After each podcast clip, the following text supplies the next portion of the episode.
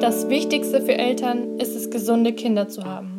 Wenn das Kind allerdings mit einer schweren Behinderung auf die Welt kommt, kann das ein Riesenschock sein. Man wünscht sich ja schließlich nur das Beste für seinen Nachwuchs.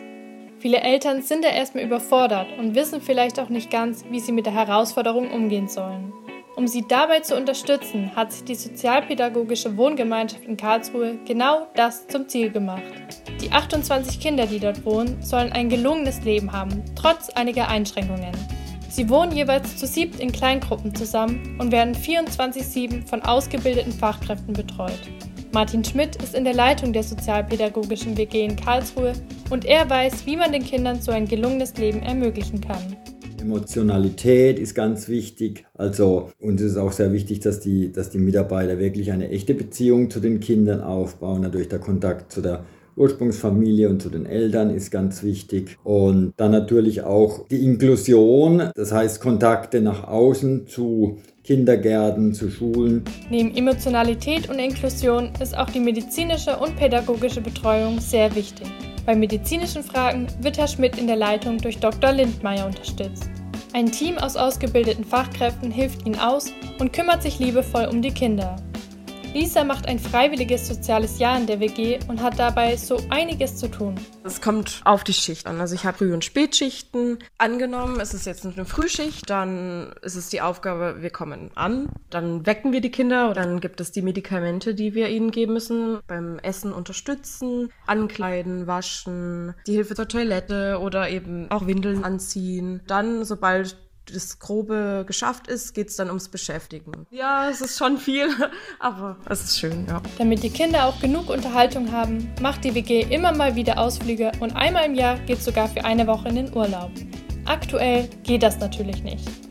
Angefangen hat das Ganze vor über 40 Jahren, noch bevor Herr Schmidt die Leitung übernommen hat. Letztendlich war damals, es ist ja noch gar nicht so lange her, war das eine echte Pionierarbeit, weil Vorher gab es eigentlich gar keine solche Kleingruppen, sondern oder eigentlich gab es auch ganz wenig äh, Möglichkeiten für solche Kinder. Ähm, es gab ja noch nicht einmal Schule und äh, Kindergarten, sondern es, die, die Kinder waren schlicht und ergreifend zu Hause und wurden dort äh, von den Eltern irgendwie betreut. Und genau deswegen haben sich ein paar Eltern zusammengetan und selbst die Initiative in die Hand genommen. Das war quasi der Beginn der sozialpädagogischen WG in Karlsruhe.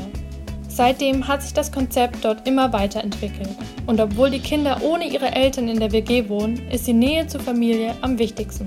Natürlich besteht die Möglichkeit immer, dass, sie, dass die Eltern die, die Kinder abholen, dass die Kinder äh, am Wochenende dort sind. Spaziergänge, Besuche und das ist für die Familien auch gar nicht so einfach, dass sie sozusagen ihr Kind hier in andere Hände geben. Das sehen wir schon auch und haben dann auch sehr oft Gespräche mit den Eltern äh, darüber. Und ich äh, beschreibe es für die Eltern immer so, ich sage, wissen Sie, Sie haben hier eine Art erweiterte Familie.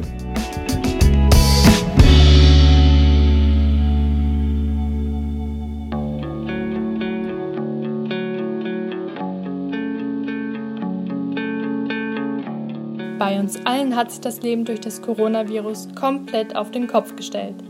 Für die Kinder und das Pflegepersonal der Sozialpädagogischen WG Karlsruhe ist es gerade besonders schwer. Die gehören nämlich wegen ihrer Behinderung und Vorerkrankungen zur Hochrisikogruppe. Für die Kinder ist es sehr verwirrend, weil sie die aktuelle Lage gar nicht erst verstehen können.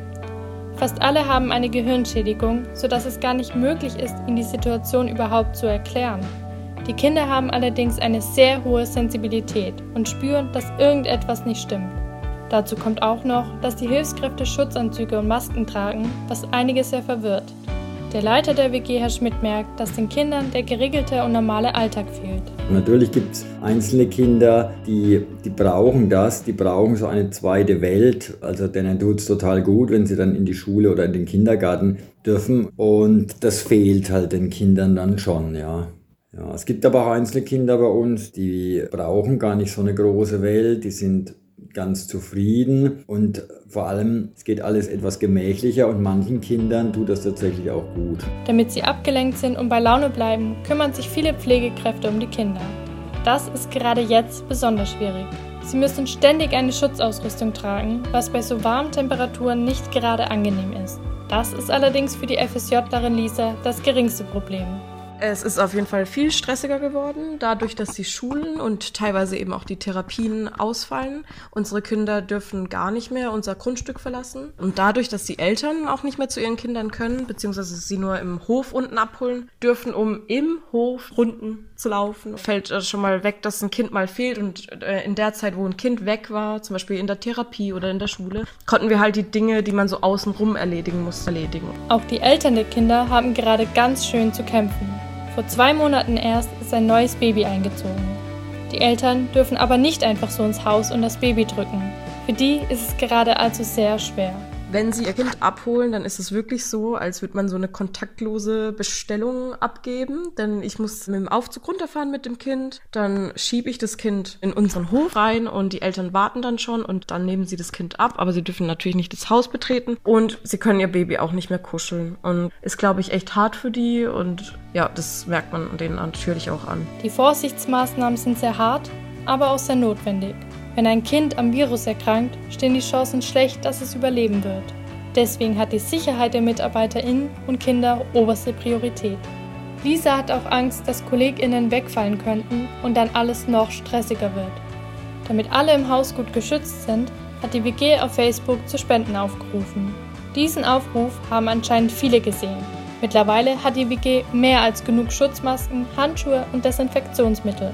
Dafür ist Herr Schmidt sehr dankbar. Wir hier auf jeden Fall erleben wirklich, dass da auch uns viel Mut gemacht wird. Und, und das ist eigentlich wirklich für mich eine sehr rührende Erfahrung, die mich auch an manches wieder glauben lässt, wo ich nicht immer so überzeugt war und äh, sehen lässt, Mensch, wir sind nicht allein und uns werden sozusagen symbolisch viele Hände gereicht und man denkt an uns und wir gehören dazu. Erwachsene und Kinder mit Behinderung gehen in unserer Gesellschaft sowieso total unter. Dass erst ein Coronavirus aufkreuzen muss, damit diese Menschen unterstützt werden und sich zugehörig fühlen, ist echt hart. Aber es ist auch gut zu wissen, dass es noch Solidarität gibt.